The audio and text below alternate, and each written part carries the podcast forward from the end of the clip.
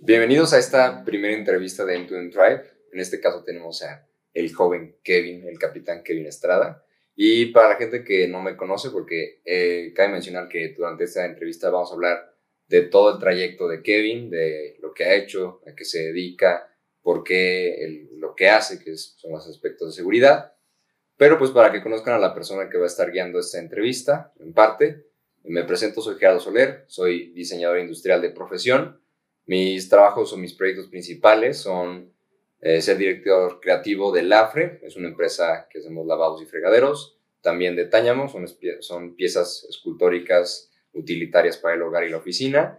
Y finalmente estamos retomando el podcast Si los objetos hablaran, que va a salir a mediados de febrero. Pero bueno, creo que eso es lo básico por ahora sobre mí. Ahora, Kevin, me gustaría que te presentes. Yo ya te conozco, yo ya sé qué haces un poco o gran parte. Ya tenemos que, ¿cuántos años? ¿Dos años de relación? Dos años de conocernos, más o menos. Ok, pues preséntate, dinos a qué te dedicas, qué haces, cualquier información que creas eh, coherente e interesante para la audiencia. Bien, pues soy el capitán Kevin Estrada, soy especialista en seguridad y atención a emergencias.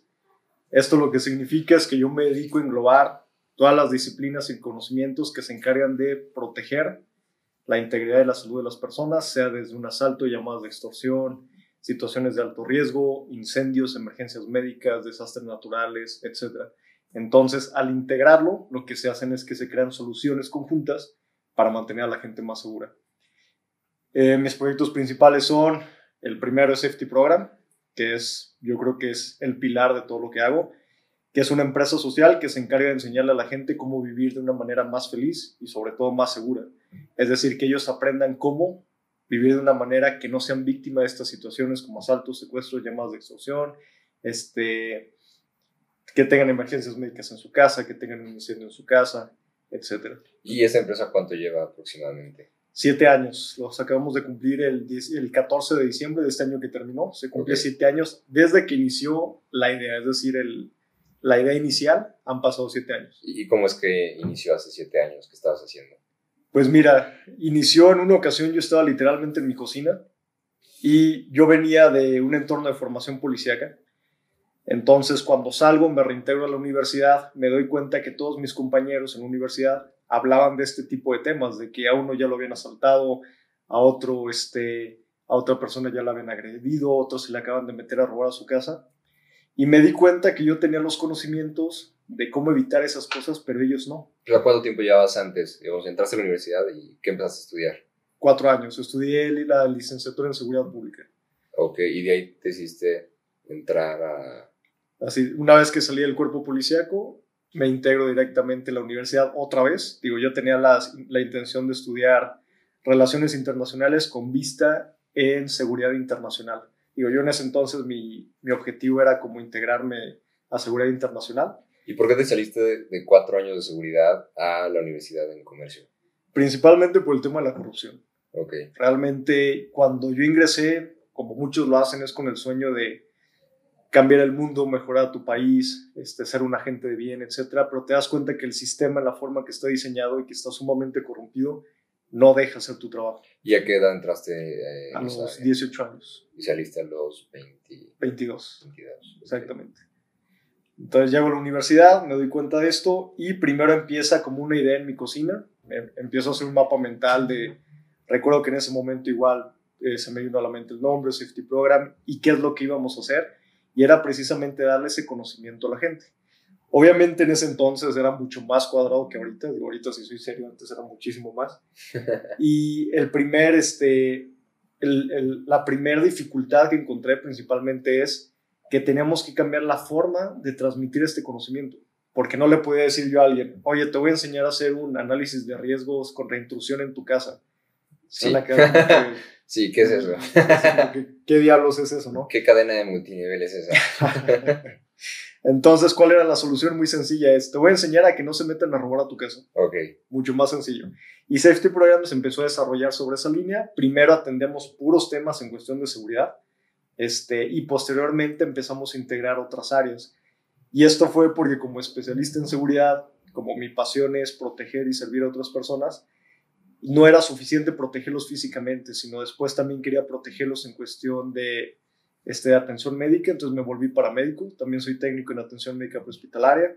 Okay. Estudié también como técnico en combate a incendios, también soy bombero. Posteriormente me integré a protección civil. Y actualmente también estoy cursando como técnico en gestión integral de riesgos. Eres como el, el Ken de, de esta marca de juguetes famosa, ¿no? Que hace todo. pues mira, nunca he visto un Ken que haga estas cosas, pero pues igual. ok. Entonces tienes un amplio uh, background en, en cuestiones de seguridad, no es como que el chavito influencer que ve un video y No, dice... que, digo, de influencer no tengo nada. Ok. Digo, Y eso es importante recalcarlo, ¿no? Que si ven a Kevin en redes sociales, no es como un... ah, no estudié nada, no hago nada de seguridad y opino sobre algo que vi. O sea, sí es alguien que tiene... No, este y fíjate que en ese caso lo que dices es bien importante porque dentro de Safety Program y tan solo en mi formación personal, primero le dedicamos muchos años. O sea, mucha gente dice, oye, llevan siete años, pero no han crecido mucho. Es porque realmente han sido siete años de meternos primero en construir el conocimiento científico y sólido. Cuando tú hablas de proteger a otras personas, no puedes mentir con la información, no puedes decir cosas que no sirven. Si hablamos también de temas médicos como primeros auxilios, primero había que certificarse a los más altos niveles. Y ahorita estamos en un punto donde nosotros hemos capacitado, por ejemplo, a protección civil. Entonces nosotros ya formamos a los especialistas y a los expertos. Y una vez que Safety Program ya está en ese nivel donde somos formadores de profesionales, con mucha confianza ya le podemos enseñar a un civil los temas más básicos, porque si le enseñamos a los expertos, que no le podemos enseñar a, a un civil, ¿no? Eh, Entonces, como lo conozco, que ya desde hace rato hemos platicado de esto, y para que lo entienda la gente, Safety Program se ve como una empresa, como lo mencionas, social, entonces para los civiles comunes que puedan aprender todo esto. Pero por lo que veo también tienes otro- otras empresas que ya no son ya, o sea, que ya son un poco más avanzadas o más especializadas en otras cosas. Sí, el corporativo como tal se llama NAMER, Este, el corporativo tiene varios proyectos, entre ellos acabamos de integrar el año pasado DM Seguridad, que es una empresa de seguridad privada, que son servicios de guardias profesionales de seguridad para comercio, residenciales, industria, etc. NAMER también tiene el Centro de Formación y Adiestramiento en materia de seguridad y emergencias. Es ahí donde nosotros le damos cursos a profesionales, capacitamos policías federales, estatales, municipales, este, personal de atención a emergencias, cuerpos de bomberos, entre otros. Ese es como el ente que capacita a los, a los profesionales. Luego también está Questra, que es la Academia de Defensa Personal. Esta es una academia que por la pandemia ahorita mantenemos a puerta cerrada. Todo el contenido que hemos dado es por webinars este, y seminarios en línea. Y por otra parte, una empresa que estamos por lanzar ya de la parte social, que no tiene nada que ver con la seguridad, que es Kiva, es una marca de ropa con causa, que estamos trabajando para sacarla en marzo de este año. Y bueno, eso ya va más de la mano del, del ámbito del emprendimiento social, ¿no? Ok, y la parte que dices de Kestra, aquí sí me es interesante. ¿Cómo han aprovechado ustedes el ambiente en cuestiones de, de la pandemia? O sea, ¿qué tanto ha funcionado un webinar? Porque sabemos que Kestra, la parte de, de, de seguridad, de defensa personal, pues se necesita ese contacto físico, ¿no? Para aprender a hacer Claro. las posturas, los movimientos, las reacciones. ¿Qué enseñan en Kestra cuando es algo en línea? Pues realmente ha sido un reto muy grande y lo que tuvimos que hacer es hacer de lado todo el contenido que tenía la menor relevancia y dejamos solamente lo más importante. Un mito es que hablar de defensa personal, la gente piensa que lo que tienes que aprender es, hacer, es a dar patadas voladoras, que tienes que aprender a abrirte de piernas, en split y en squat, y no es así. En realidad, si hablamos de defensa personal y lo tuviera que resumir a cuestiones muy básicas, yo te diría es jalar testículos, picar ojos, golpear tráquea, etc. Son temas muy sencillos que marcan una diferencia enorme cuando te estás defendiendo. Entonces, de nada sirve que tú practiques hacer un derribo sumamente laborioso. O sea, no es una pelea de honor de película como lo verían. No, ¿no? totalmente la No, le personal los testículos. Eso es desagradable, no tienes honor. y es como tú lo decías hace mucho, ¿no? Aquí no es la cuestión de honor, aquí es tu vida. Eso, Exactamente. o le causas el mayor daño posible para salir corriendo, o, te friegas, ¿no? El mayor daño posible en el menor tiempo posible. De hecho, cuando alguien me pregunta cuál es la mejor defensa personal, uno es nunca entrar en un conflicto, nunca estar en una situación de riesgo, eso es la mejor. Y la segunda es utilizar herramientas a tu favor. Por ejemplo, la mejor arma de defensa personal, aunque suene crudo, es una navaja, porque puede causar el mayor daño en el menor tiempo posible, es portátil, todos la pueden este, usar. Obviamente sin meternos en la línea muy delgada que es la línea legal, donde pues, desafortunadamente es difícil regular, ¿no? Pero entonces, ¿qué es lo que hemos hecho con los webinars ahorita en Kestra? Nos enfocamos en eso, lo más importante. Le decimos a la gente, como no es algo presencial, no podemos desarrollar memoria neuromuscular, no podemos memorizar movimientos, entonces nos vamos a centrar en que aprendan a reaccionar con los movimientos más básicos y efectivos, desde picar ojos, como ya lo dije, romper este, nariz, atacar tráquea, jalar testículos, etc. Okay, y antes de entrar en ese punto que creo que es súper importante, cuando platicamos en tú y yo en los temas de, de City Program Podcast, que es un proyecto que teníamos y que está ahorita pausado, que va a seguir más adelante, ese, ese movimiento, ¿no? En el mayor tiempo posible, causar el mayor daño posible también. Eh, pero me gustaría saber cómo es que Kevin Estrada, el capitán, entró en esto, porque no es como que te levantas un día a los 18 y dices, ah, bueno, me voy a ir a la parte de seguridad, a la policía. O sea, debe de nacer de algo, ¿no? A nadie se le ocurre así de la nada, por una película o por un sueño que tuvo. O sea, ¿qué te movió a entrar en, en la parte de seguridad? Pues mira, realmente yo de niño no había pensado en dedicarme a esto. Yo quería ser astrofísico, uno de mis hobbies es la astrofísica entonces yo en realidad quería ser astrofísico. Este, sin embargo, tuve una situación cuando era niño donde mis papás me mandaron a la tienda en la noche, digo, bien irresponsables, mandando un niño. ¿Niño que queda? Siete años. Siete, Entonces me mandan a la tienda.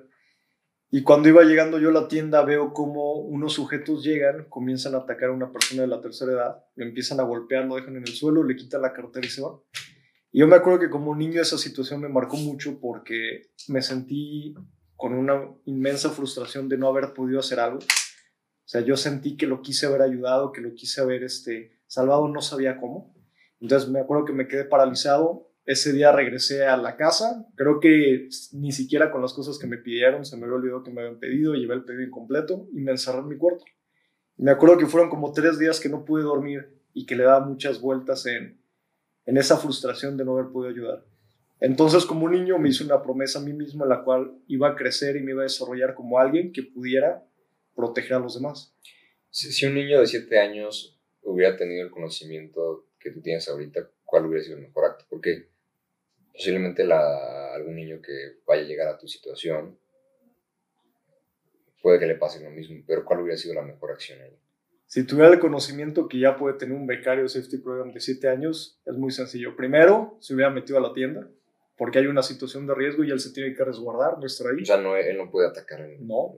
En segunda instancia, y digo ya con tecnología celular, es hacer el llamado a las autoridades, como hay un lesionado, es pedir una ambulancia, en segunda instancia, llamar hasta la policía para la investigación y la detención.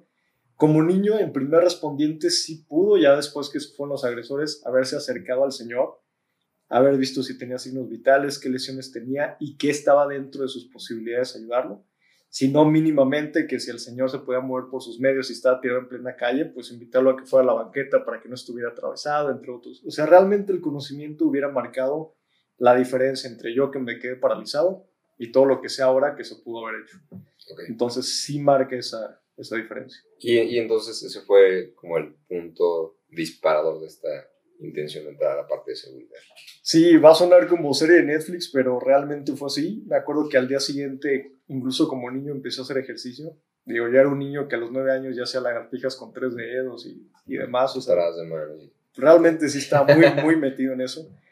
Empecé a estudiar algunas artes marciales. Digo, ya luego con madurez y tiempo me di cuenta que eran artes marciales artísticas o acrobáticas o deportivas que no me ayudaban al objetivo de proteger a otros. Pero te forman, ¿no? Como que te van a... Pues te dan la disciplina, habilidades físicas y demás. Y fue así como comencé a, a, dirigirme hacia esa área. Este, otro pilar muy importante es mi papá, que él también es policía federal. Pues entonces, podrías decir que lo que te mueve ahorita sería en parte de tu papá, la acción que sucedió. Exactamente. Principalmente eso. Me di cuenta que mi verdadera pasión era proteger a otras personas. O sea, que yo soy la clase de persona que puede dar su vida por alguien más, sin siquiera dudarlo, y quería estar preparado para poder ayudar a la mayor cantidad de personas este, durante mi existencia o el tiempo que yo esté en esta tierra. Ok. Y, y, entonces, si lo vemos de nuevo, de toda tu experiencia con lo de Safety Program, ¿qué diferencias has visto con la gente que ya aprende defensa personal a las que no? O sea, ¿qué crees que cambia? O sea, ¿por qué estas personas sí debieron de aprender defensa personal y qué pasa con las que todavía no aprenden? Bueno, primero la defensa personal es un pedacito de lo que es la seguridad personal. La defensa personal es un conjunto de conocimientos y habilidades que te permiten defenderte de agresiones físicas. Y las agresiones físicas son un pedacito de la seguridad personal. Entonces, yo sé que la, comúnmente la gente engloba como que todo junto y cuando hablan de defensa personal automáticamente ya es como seguridad. Y me doy cuenta por alguien que dice, es que yo no quiero que me asalten, voy a aprender defensa personal. La defensa personal no es lo que evita que te asalten.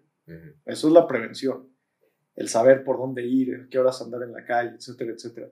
La defensa personal es como una especie de seguro donde si llegas a tener el suficiente nivel, puede, y digo puede porque las circunstancias son muchas, que te pueda salvar tu vida si alguien ya te está atacando. En este caso, digamos que vas en la calle y hay una persona que se ve muy obvia que te va a asaltar.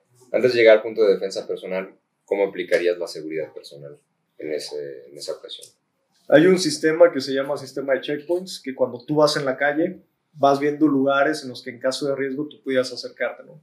Y puedes ver un puesto de tacos, puedes ver una tienda, un oxo abierto, etc. Entonces, si tú a la distancia, siguiendo la regla de los 100 metros que involucra que siempre tienes que estar atento 100 metros a lo que pasa alrededor de ti en la calle, no lo que hace la gente de ir en el celular o viendo a ver si se encuentra un peso tirado o no pisar las rayas del pavimento y ese tipo de cosas.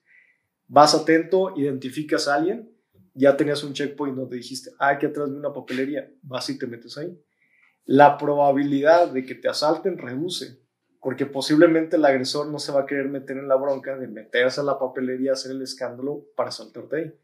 Y digo probabilidades porque la seguridad no es una ciencia exacta. Entonces todo el mundo piensa que la seguridad es como las matemáticas, 2 más 2 son 4. Acá no.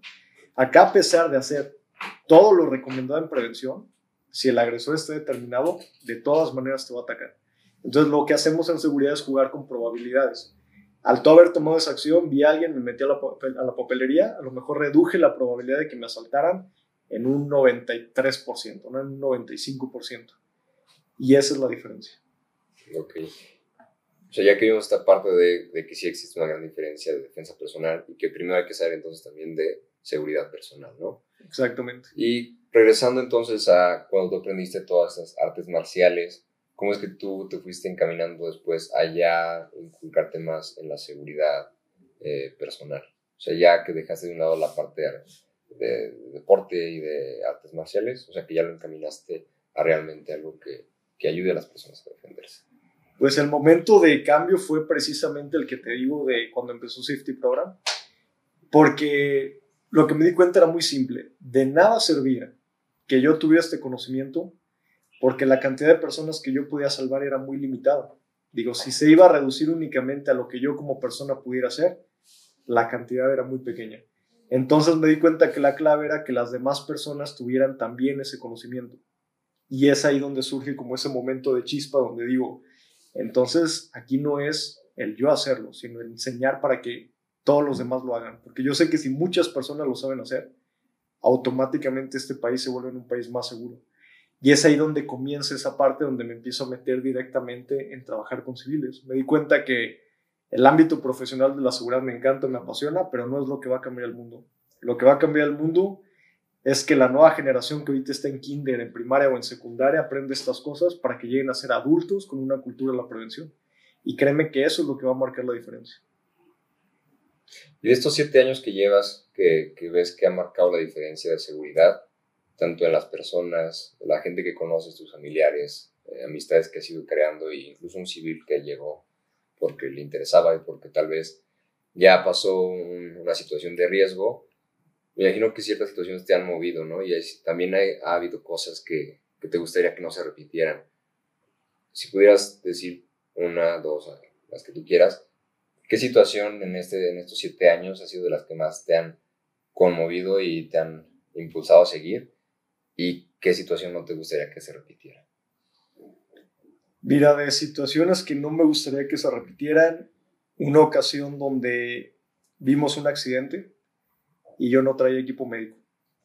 Digo, dentro de la filosofía que tenemos en Safety Program es que es igualmente importante tener el conocimiento como también tener el equipo y los recursos para actuar. Entonces para mí fue muy frustrante que dedicándome a esto se me haya pasado que no traía equipo médico en el carro y que no pude hacer mucho. Entonces eso también me marcó.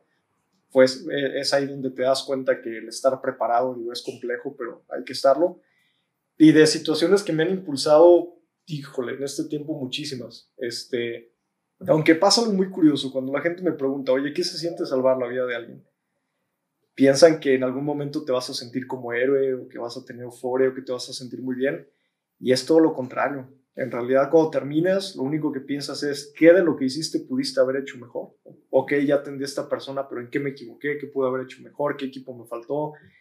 ¿Esta persona qué debió de haber tenido para que no le pasara? Etcétera, etcétera. Y realmente es esa, esa visión como de siempre estar preparado para estar disponible para la gente que te rodea, digo, que cuando pase algo, tú estés ahí preparado. Entonces, situaciones, una que me marcó mucho fue que yo iba con mi hermano y mi papá en, en la carretera de Aguascalientes, un vehículo de transporte personal enfrente de nosotros, el conductor se quedó dormido, vira, queda colgando en el barranco, el vehículo se volca, etc. 28 lesionados. Y algo que me gustó fue ver que cuando mi hermano, que está en Safety Program, mi hermano... ¿Qué edad tenían ustedes en entonces. Fue hace como que será cuatro años, tres, cuatro años. Este, y me acuerdo que mi hermano, cuando empezamos a atender, me sorprendió el profesionalismo con lo que lo hizo. Y él solamente había estado en poquitos cursos con nosotros, ¿no? Pero me di cuenta cómo empezamos primero a hacer el triage, a evaluar a los lesionados, ponía los verdes acá, amarillos acá, rojos acá, por nivel de gravedad. Lo hizo de volada, me ayudó a sacar los lesionados del autobús.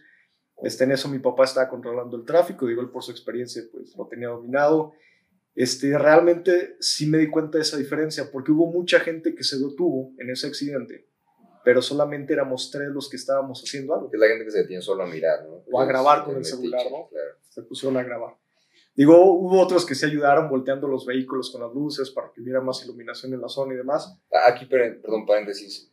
Cuando sucede este tipo de, de ocasiones y una persona pasa, ¿qué es lo más recomendable que debe de hacer? O sea, si no estás preparado, ¿qué sería lo más recomendable que haga un civil? Lo primero es conseguir a quien sí sepa hacerlo. O sea, realmente la activación de los servicios de emergencia, esa es la clave. Ahí estuvo complejo porque en ese pedazo de la carretera no teníamos señal. Entonces, los watts y las llamadas no salían. Fue un trailero el que se tuvo que adelantar en la carretera hasta donde hubiera señal y fue él el, que activó los servicios de emergencia.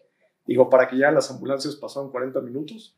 Y entonces en esta parte hago un, un paréntesis porque hay muchas ocasiones en México y en muchas partes del mundo donde típicamente cuando sucede un accidente siempre está el uno o el dos o el 40 personas que se paran en su carro, en su moto o a pie o en su bici, que no saben nada de seguridad y que nada más se paran a grabar o estar de metiches, hacer tráfico. ¿Qué recomendación le darías a estas personas que si no están preparados, cómo sería la mejor manera de actuar? ¿O me sigo o me paro o qué es lo que deberían de hacer? Pues mira, pueden seguir la regla de tres, que la primera es que ellos no se conviertan en víctimas. Entonces, cuando tú ves un accidente, una situación de riesgo, el querer ayudar hace que vayas y te metas. Se ha habido casos donde ves a alguien agrediendo, golpeando a alguien, quieres ir a ayudar, pero si no tienes el conocimiento, sales golpeado tú también. O hay un accidente en la carretera, te metes a ayudar, pero como no controlaste el tráfico, también te atropellaron. Entonces, lo primero es tú, antes de que te gane la calentura de querer ayudar, detente y asegúrate de que tú no vayas a ser una víctima, que tú no estés en peligro. Segundo, evalúa de acuerdo a lo que sí sabes hacer en qué puedes ayudar. Por ejemplo, llegas a una situación y, híjole, pues no sé primeros auxilios, no sé nada médico, pero lo que sí puedo hacer es iluminar con mi carro la escena para que haya más luz, o sacar los conos de mi carro para delimitar el carril y que los carros que vengan vean que hay un accidente y se empiecen a desviar, o yo decirle a las otras personas que no se acerquen, si veo que hay alguien que está haciendo algo imprudente, procurar que no lo haga, o, si, o asegurarme que ya le hayan marcado a la ambulancia, y yo hacer esa llamada y estar insistiendo con las autoridades, darles la información que necesiten, etc. O sea, realmente es algo que en Safety Program manejamos como ayuda inteligente, es como nuestro hashtag de ayuda inteligente, que primero detente, ve realmente qué sí puedes hacer y le des. Porque si no, lo que hubiera pasado, como tú lo comentas, es que alguien ve un chorro de lesionados ahí tirados, se van a poner a moverlos, cargarlos, haciendo cosas y si no tienes el conocimiento, hasta los perjudicas. O hacer tráfico y grabar y arruinar y empeorar la situación. Así es. O causar lo que se llama caos de social media, que es cuando empiezas a subir estas escenas en redes sociales y causas ese boom, pero pues no ayuda en nada. Pues como cuando fue lo del terremoto, ¿no? Que por favor necesitamos que traigan palas y luego la seguridad, toda la parte pública. Ya no necesitamos palas, ya no traigan esto, necesitamos otras cosas. Sí, por favor, necesitamos palas que no, no necesitamos ciertas cosas. No, y las zonas de, de catástrofe están sobrepobladas, o sea, ahí lo que necesitas por seguridad es despejarlo y que solo los equipos de rescate estén así de gente que quiso ir a ayudar, pero al no tener el conocimiento ni la preparación, pues estorbaba nada más, literalmente. Y, que se entiende, ¿no? O sea, como tú dices, quiso ir a ayudar, pero pues, si quieres ayudar también, pues edúcate un poco, infórmate sobre cómo puedes realmente ayudar y no estorbar, aunque no sea la intención de ellos. Claro, de hecho hay un ejemplo que puedo platicar rápido del daño que esto puede hacer. Hubo una situación en Guadalajara en la que una persona comenzó a convulsionarse. Llega una persona que creyó tener conocimientos y luego le dice, no, que métale, métale algo a la boca. Creo que le metieron un lápiz o algo así, una, una, una idiotez, que para que no se mordiera la lengua. La, mandíbula, la fuerza que tenemos en la mandíbula es inmensa. Entonces, esta persona, cuando le meten el lápiz, lo rompe. claro se le va un pedazo de lápiz, entra en la garganta, le causa una laceración, comienza a sangrar, broncoaspira su propia sangre y murió por asfixia. O sea, pasó de un, de un este episodio, de un ataque epiléptico normal, una convulsión normal, a una muerte por broncoaspirar su propia sangre, por alguien que creyó que sabía, se hizo el inteligente y fue y ayudó. Entonces, créeme que muchas veces el no ayudar puede ser la mejor ayuda. Si tú vas en la carretera y viste que pasó algo y dices, ahorita no me puedo parar, porque no hay donde estacionarme, me puedo poner en riesgo y sigo mi camino hasta que me pueda detener es una llamada, hiciste lo mejor que pudiste haber hecho. Y, eso que mencionas yo creo que es gran parte por la época que estamos de... Todo es tan fácil de compartir, la desinformación es tan sencilla. Le hacemos caso a la vecina, a la tía que manda violines y, y que crees que ya tiene la información real, ¿no? Y, y si lo ves, bueno, son civiles, se dejan llevar por lo que hay, por la desinformación y tratan de estar informados. Pero si lo vemos en un análisis de, de tú, Kevin, de todo lo que has aprendido, ¿qué crees que a ti te hace falta aprender? ¿O, ya lo sabes todo? No, al contrario. Digo, la gente que me conoce sabe que yo seguirme educando y preparando desde todos los días. Eh, un ejemplo es que el día de ayer leí que habían cambiado el protocolo de, de medicina táctica, un protocolo que se llama MARCH, este, para atención de víctimas en combate, que había habido una actualización. Me dormí a las 3 de la mañana literalmente leyendo los nuevos papers, cómo se había actualizado la información, qué cambios iba a haber. Y luego también que no solo se quede en conocimiento, porque el conocimiento que no pones en práctica es inservible. Entonces ya también comenzar a pensar, bueno, en México no tenemos esto, pero ¿qué puedo hacer yo? ¿Qué puedo hacer con el equipo que tengo para que esto también se implemente en México? Y es así como empezamos nuevamente a trabajar en este tipo de cosas, de conocimientos que nos faltan, puta, muchísimos. Digo, yo creo que pasa en tu profesión y pasa en la mía, que cuanto más aprendes, te das cuenta que no sabes nada. Y yo así estoy. O sea, yo cada tema que toco, lejos de decir, soy un chingón, soy un chorro de esto, no, hombre, al contrario, veo todo lo que me falta por aprender. Y a veces hasta causa un poco de, te sientes como sobresaturado de esto, ¿no? Decir, ching, tanto que me gustaría saber y aún no llego a ese nivel, ¿no? Entonces, ¿cómo lo llevas en tu vida? O sea, ya como profesionista en seguridad, como profesional con siete años de experiencia o más, ¿cómo logras llevar una vida balanceada y de progreso y de profesionalismo? O sea, ¿qué es lo que hace Kevin en su día a día para estar al tanto, para funcionar, ¿no? Porque también si aprendes, pero no haces ejercicio, tienes sobrepeso, pues para empezar, ni es la imagen de seguridad que debería de ser, como los guardaespaldas que veíamos hace muchísimo, que usan mocasines, que en... Con su pantalón de mezclilla y su, su maletita. Con gancitos. Y su boca, que trae el gancito y la O sea, tienes que ser la imagen clara de lo que vendes, ¿no? Entonces tienes que tener desde buena uh, salud eh, física, mental, conocimientos. ¿Cómo, ¿Cómo hace Kevin para llevar eso en su día a día? Para no salirse de esa línea. Pues mira, no me considero un ejemplo de organización, realmente ni, un, ni un, ejemplo de, de, muchas cosas, pero dentro del esfuerzo que hago, lo que haces es definir prioridades. Y el tema es que conlleva mucho sacrificio. Digo, yo no insto a que los demás hagan lo mismo que yo porque pues he sacrificado amistades, tiempo con mi familia. Los que me conocen saben que soy workaholic y estoy metido al 100% en esto. Entonces, pues más bien cada quien decide cuáles son sus prioridades y cuáles son las cosas que estás dispuesto a sacrificar para, para atenderlo.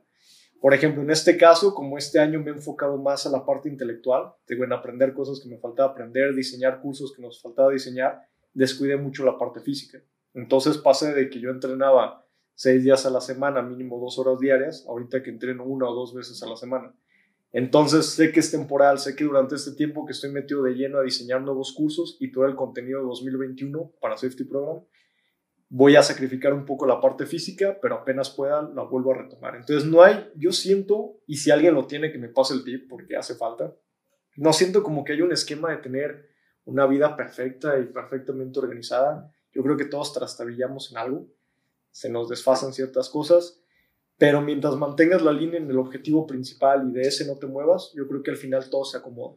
¿Cómo es un día común en la vida del capitán Kevin? O sea, desde que te levantas a la hora que duermes. Depende mucho del día y de qué sea el proyecto que trabaje en ese día. Pero, por ejemplo, comúnmente, si es un día donde paso a hacer auditoría e inspección de los servicios de seguridad privada que tenemos, me voy a dormir a las 2, 2 y media, 3 de la mañana Llego a la casa, este, me baño, me duermo. Por lo regular duermo de 3 a 4 horas. Sé que no está bien.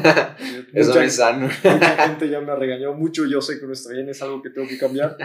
Pero si duermo poco. Cuando me duermo muy tarde, me levanto a las 6. Si me duermo temprano, me levanto a las 5. ¿Cómo rindes en el día? Pues fíjate que he descubierto que el cuerpo se acostumbra a todo. Este, no es algo que yo sugiera que los demás hagan, no es a mí no me funciona. Pero por ejemplo, un tema es como la alimentación. Yo como una vez al día. Eso sí, como un chingo. Sí, vi tus cinco hamburguesas. Como un chingo y me atasco. Y como una vez al día. Yo sé que para muchos y tal vez expertos en nutrición que escuchen esto les va a dar un ataque al corazón. Kevin no es experto en nutrición, no le hagan caso, pero le funciona.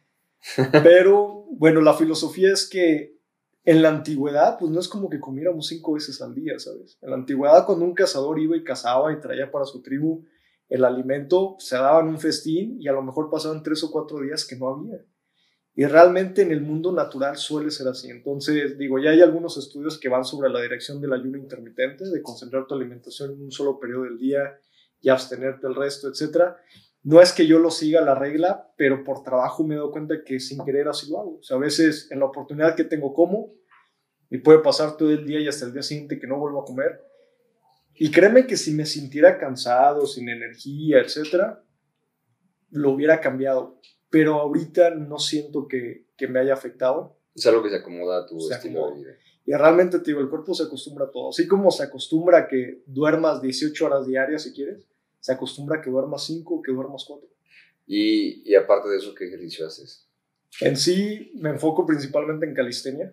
Este, no hago alterofilia ni peso, nada de eso, es puro trabajo funcional porque va enfocado a desarrollar habilidades que te sirven en el campo, ¿no? Digo, si voy a extraer un lesionado, si voy a detener a alguien, etcétera, necesito ciertas habilidades y he aprendido a enfocarme en ese sentido. Obviamente, pues mi físico no es lo que era hace 3, 4 años, que me metía de lleno, cuando teníamos una academia de desarrollo físico, lo he descuidado mucho, pero pues man, eh, procuro que los highlights de lo que necesito se mantengan. Por ejemplo, el hecho de los sprints, este, Hago muchos sprints de 100 metros, 150 metros, que son movimientos explosivos. Mucho trabajo este, de biométricos, calistenia, lo que son muscle ups en anillos, trabajo de barras, todo eso. Entonces aquí recalcando, ¿por qué es importante que alguien que se dedica a la parte de seguridad tiene que tener un buen físico? O sea, ¿por qué el guardaespaldas gordito con mocasines no funciona? Aquí, o sea, ¿qué, ¿qué sucede? Pues mira, es muy simple. La herramienta de un especialista en seguridad es su cuerpo. Entonces, si tu cuerpo no está en óptimas condiciones, ¿cómo vas a utilizar tu herramienta en una situación? Vamos a suponer a alguien que se dedica a la protección física, lo que la gente conoce como guardaespaldas, que son de protección física.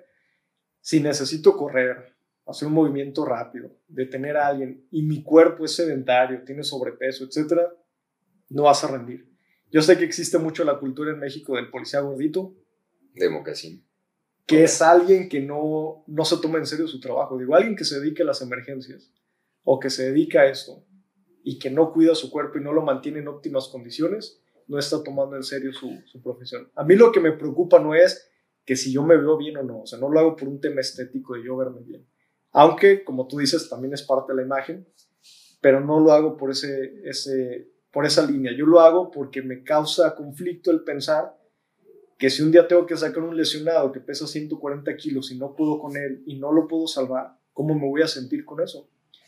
Y que no voy a culpar yo a la persona y voy a decir, no, pues ese cuate, ¿para qué le entra duro a la pizza todos los días y no se cuida? Voy a decir, yo, ¿por qué no entrené lo suficiente si sé que esto me dedico? ¿Por qué no estuve listo? Entonces. y en esa parte, ahí es donde entra Namer, ¿no? Que es donde entrenan desde fuerzas especiales, privadas, para que estén listas, ¿no? Sí, Namer no solo es una empresa de capacitación, funciona realmente como una especie de secta. No secta en el sentido negativo. No es una secta. No es una secta. Me refiero a que dentro de la seguridad lo más importante es el factor moral. Y antiguamente, si recuerdas, en la cultura samurái, la cultura de los guerreros, su principio era el bushido, que era el camino del guerrero. Entonces, toda su línea de formación, si eran muy chingones con espadas, si eran muy chingones con filosofía, meditación, alimentación, sus cuerpos los mantenían óptimos, pero su eje central, su espina dorsal, era el entorno moral. Entonces en Namer replicamos exactamente lo mismo. La primera línea es el aspecto moral. Tenemos un código de ética y conducta muy arraigado, o sea, sumamente arraigado, muy sólido, que permite que no nos desviemos porque en seguridad no puedes tener gente corrupta. De hecho, por ejemplo, conoce la muralla china, ¿no? A pesar de existir la muralla china, China fue invadida tres veces. ¿Y sabes cómo entraron las tres veces? Los dejan pasar. Sobornaron a los guardias. Entonces eso te da la perspectiva de que puedes tener una muralla de miles de kilómetros de extensión, pero con tener guardias corruptos ya bailaste. Entonces Namer, su core, su eje central, es que estamos replicando el, el diseñar unidades 100% íntegras de gente que literalmente, no es exageración, preferiría morir antes que corromperse. Entonces nuestro objetivo es seguir replicando estas unidades para que los cuerpos policíacos y otras instituciones tengan unidades como esta. Si lo puedes compartir, ¿qué, qué tipo de actividades eh, desarrollas para asegurarte que la persona es ética, o sea, que tiene moral? El sistema es complejo, el sistema de selección. Digamos que la primera fase es un periodo de tres meses de evaluación. Primero lo administrativo, lo de carta de no antecedentes penales, la, la visita socioeconómica, etcétera, etcétera. Pero en realidad lo que hacemos es vigilar mucho las acciones de una persona. Las acciones de una persona son el espejo de quiénes son, de su carácter. Entonces, te voy a poner un ejemplo muy claro, así bien sencillo. En una ocasión, un elemento agarró de un locker un juguito de manzana, así como lo oyes. Agarró un juguito de manzana que vio ahí, lo echó a su mochila y se no era su locker? Este, pues era el locker común, digo. No, era, no se sabía de quién era, pero ahí estaba. No era de No era de al día siguiente llega y lo citamos a entrevista disciplinaria para darlo de baja. Y era uno de nuestros mejores elementos, ¿eh? o sea, en cuestión física, e intelectual, era muy bueno. Y dice, oye, pero es que, ¿por qué me estás corriendo por haberme llevado un juguito que lo vi, pensé que no era de nadie? Pues dije, se lo llevo a mi niño y lo meto a la mochila y me voy. Y yo, precisamente porque tu integridad vale un juguito, por eso te estoy sacando. si tú te pudiste corromper por un juguito así de este tamaño, ¿Qué puedo esperar cuando tengas algo de más valor enfrente de ti? Entonces, mucha gente piensa que somos exagerados por eso, pero es la única manera de garantizar que tenemos gente bien sólida, o sea, bien, bien sólida. Entonces, pues es parte de lo que hacemos. Tu integridad vale un juguito. Imagínate. Lo hiciste muy bien.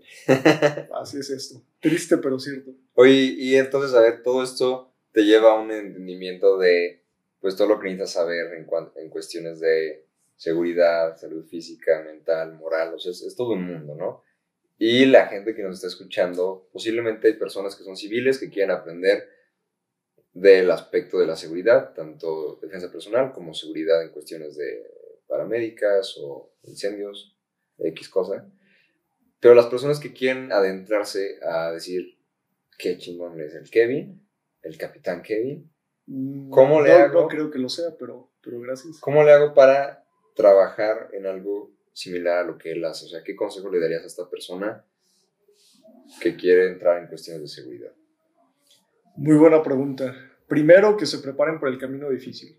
Lamentablemente en México y en general en el mundo, sabemos que las instituciones están corrompidas. Entonces, México está lleno de jóvenes, hombres y mujeres que han querido dedicarse, ya sea a ser policías o militares, o servir a su país, o beneficiar a los demás, Y lamentablemente con lo que se encuentran cuando quieren acercarse a una institución es que en realidad pues la corrupción hace que todo este sueño ideal de ir a servir a la ciudadanía no existe. O sea, en realidad cuando estás en una institución hay de tres sopas nada más. O te corrompes, o te haces de la vista gorda, o se lo omites, o tratas de combatirlo y por ende te vuelves un enemigo del sistema. Entonces, esta fue la razón por la cual yo me di cuenta que no podía hacer un cambio en el entorno público y decidí hacerlo en el entorno privado. Entonces mi invitación cuál sería, si alguien quiere dedicarse a proteger a los demás de una manera íntegra, 100% recta y leal, que nos busquen y que se acerquen con nosotros. Si quieren desarrollarse como especialistas en seguridad, aprender a salvar vidas, que aprendan en AMER. Sí pueden hacerlo en todas las instituciones que hay, nada más que estén preparados para lo que te acabo de decir. Va a estar difícil y pues van a tener que escoger una de las tres. Claro que tú ya tienes siete años de experiencia, ya tienes un camino que ellos se pueden ahorrar. Sí, totalmente. Si, si, yo hubiera sabido que la clave era estar en las instituciones, ahí seguiría. Pero un ejemplo de lo que vemos cuando es institucional y que depende del capricho de alguien es lo que pasó ahorita, por ejemplo, con la Guardia Nacional, ¿no? Un ejemplo general. Era una institución, Policía Federal, lo pasan a Guardia Nacional, hacen un relajo, mueven todo. Para algunos es bueno, para otros no. Pero en concreto, este tipo de caprichos políticos tampoco dejan que las instituciones se, se solidifiquen. ¿Te ha, traído, ¿Te ha traído repercusiones el decirle no a la corrupción y a ámbitos de que no vayan con tus ideales? Todos los días, todos los días. Digo, tan solo en el ámbito financiero, ayer estaba hablando con un colega que nos dedicamos a lo mismo. Por ejemplo, ofertas del crimen organizado para entrenar a sus personas todos los días. Y si te dijeran cuánto ofrecen, mucha gente diría, no inventes, pues, ¿qué te cuesta irte una semana a darles un curso, que te paguen lo que dicen que te van a pagar y estás del otro lado? Y es difícil porque si no eres moralmente sólido, íntegro y si lo que te mueve es la lana u otro tipo de cosas. Pero ¿cómo combates una amenaza de, del crimen organizado entonces? Es otro tema muy denso, muy complejo. Lo que voy a decir ahorita no es lo popular, o sea, no es lo que toda la gente quiere escuchar, pero es la realidad. ¿Por qué el crimen organizado se ha permeado tanto en nuestra sociedad? Aunque suene duro, es por la cobardía del mexicano. Y ahí tengo un ejemplo. Yo quiero cobrar derecho de piso. Llevo contigo a tu local y a tu familia. Digo, si no me pagas derecho de piso, te voy a matar. ¿Qué hace la persona? Le paga. Paga.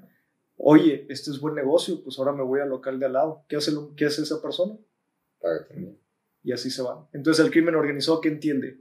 Uta, como todo mundo protege su vida, lo cual pues se entiende, este es un negociazo. ¿Qué hubiera pasado si se hubieran topado con un mexicano como de los que ya no hay, que valora su patria y la integridad y la justicia por encima de su propia vida? Ok, no te pago, me matas. Bueno, se van con el siguiente, no te pago, lo matan. Y ellos sacrificaron su vida así, pero el crimen organizado, ¿qué mensaje entiende? La gente no nos va a pagar la gente prefiere morir antes que corromperse o antes que ceder.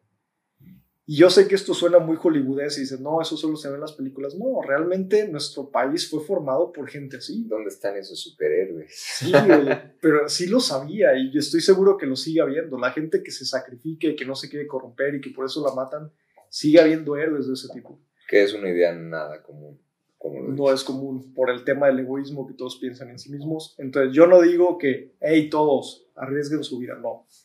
Pero sí hay que recalcar que tenemos el México que tenemos por el tipo de mexicanos y la sociedad que ahora somos, donde somos una sociedad que ahora valora más la comodidad en primera instancia antes que luchar por mantener la verdadera justicia o la paz. Y es tonto porque va a llegar un momento, como ya está pasando, donde cuando realmente queramos luchar para despojarnos del control que tiene el crimen organizado sobre nuestro país, va a ser muy difícil y la consecuencia van a ser muchas víctimas. Pues ya para terminar con, con esta muy buena entrevista, tenemos otras dos preguntas y esto es ya más englobando todo lo que estamos, eh, hemos conversado alrededor de la entrevista. ¿Tú, ¿Tú, qué necesidad observas hoy en día en, en la sociedad ya sea San Luis, ya sea México, eh, para que las personas realmente conozcan y se eduquen y se involucren en temas de seguridad.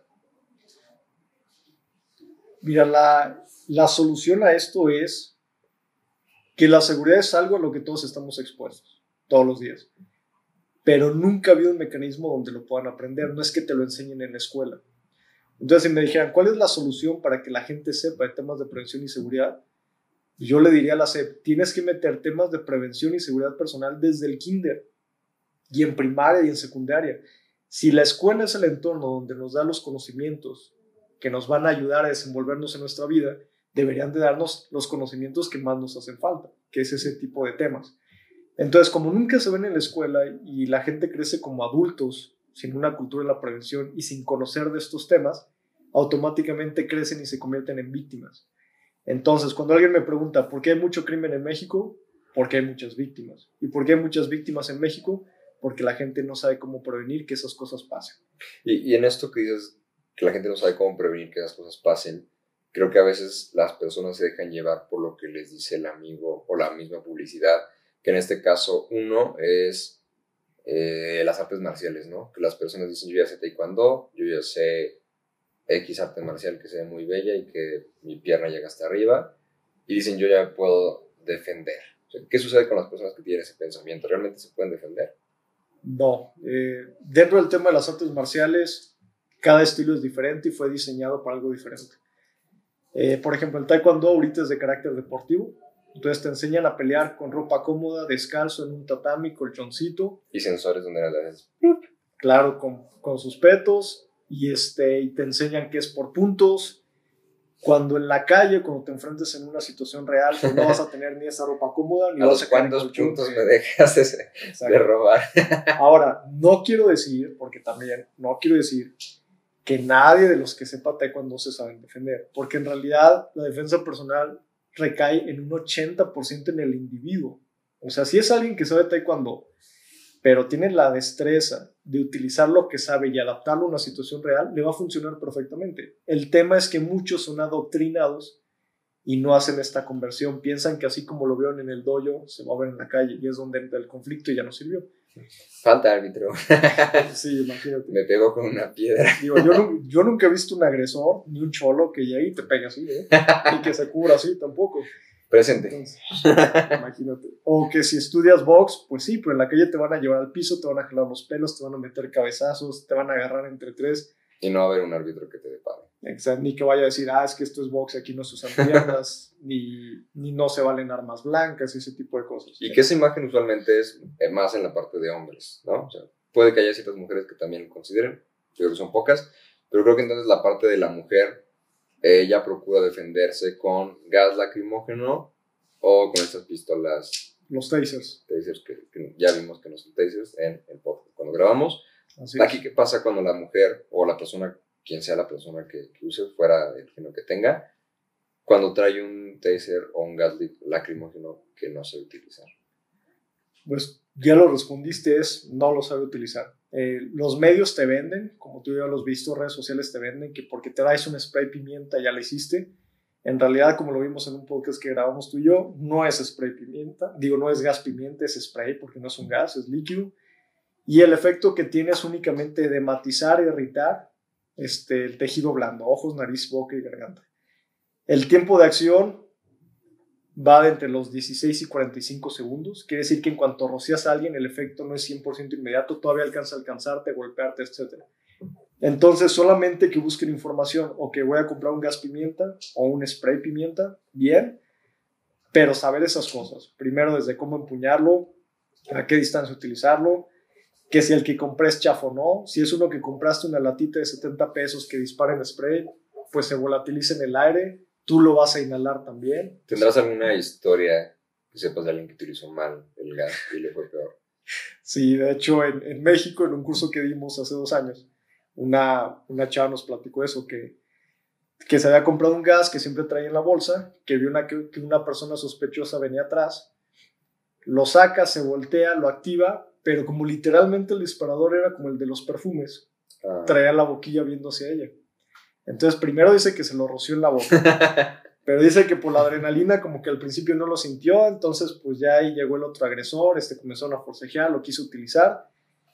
Dice que al final el agresor, además de que le quitó todo y que la golpeó y demás, se lo terminó de echar ahí en la cara, porque se enojó porque también se lo había echado y un relajo. Y esto fue porque ella llegó al curso así con la espada desenvenenada diciendo, es que el gas pimienta no sirve, porque ya a mí ya me pasó y le dije, efectivamente eso vamos a ver en el curso, que no sirve. Y ojo, si no Kevin, Kevin, y yo nos estamos riendo de la, del mal uso que, que tuvo, no de, no de, la situación, no de la situación. Ni de, la persona. Eso no lo respetamos ni, ni lo aplaudimos. Nos reímos de, de lo que puede pasar. la falta de conocimiento. ¿no? o sea.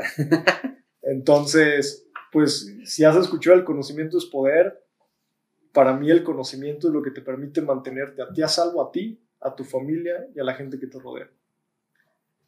Eh, bueno, entonces ya para terminar de cerrando esta entrevista, haciendo hincapié en todos esos puntos que la seguridad no solo conlleva la parte de defensa personal, sino también el saber en cuestiones de primeros auxilios, el cómo actuar antes de, entrar en una situación de riesgo, eh, la parte de cómo estar informado, de que también es importante hacer ejercicio, estar eh, al día eh, en cuestiones de política o de saber qué, qué sucede y, realmente el tener el conocimiento para saber cómo actuar ante cada situación. Digamos que todo esto que ya hablamos, hay, hay gente que va a estar con dudas, ¿no? Y hay gente que va a querer involucrarse y saber más acerca de ti, o que tal vez va a decir, Kevin, no sabes nada, yo sé más que tú, aquí está la información, es válido. Creo que parte de esta entrevista es generar es cierta parte polémica, pero conocimiento y una comunidad de gente que esté informada y que quiera saber qué pedo que está pasando. Realmente lo que dicen es, eh, verdadero, que esa es nuestra intención, ¿no? Compartir información fidedigna, real. Pero si alguien tiene más información o si alguien eh, se quedó con una duda y te quiere contactar y quiere saber más acerca de tus proyectos, pues compártenos un poco de lo que estás haciendo ahí, ahorita y cómo te pueden contactar. Bien, pues este 2021 hicimos un reset completo de los proyectos.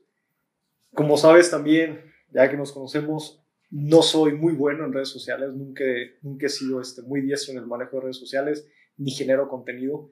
Entonces ha sido un reto porque al ser tan reservado, pues no he nutrido tanto ese tema de las, de las redes.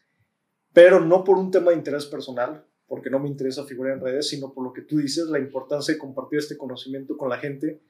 Hice el compromiso de este año comenzar a, a brindar más esta información entonces, el mejor canal ahorita es mi Instagram personal, que es Cap Kevin Estrada, CAP Kevin Estrada.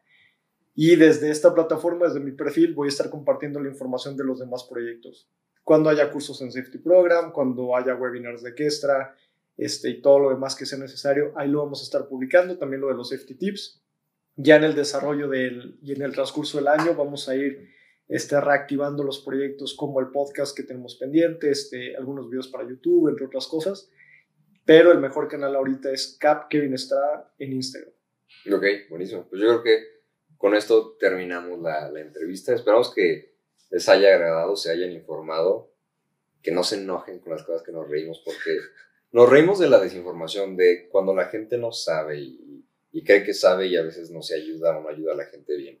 Y es de nuevo esto, recalcamos, es para que la, la, la gente esté informada, para que se involucre y para que vean estos, eh, pues, estas personas que están tratando de hacer un cambio, como en este caso el capitán Kevin Estrada, y para que sepan cómo pueden informarse más. Pues bueno, Kevin, muchísimas gracias. No, un gusto estar aquí y verte. Un gusto volverte a ver. Es un placer estar en, en M2M Tribe.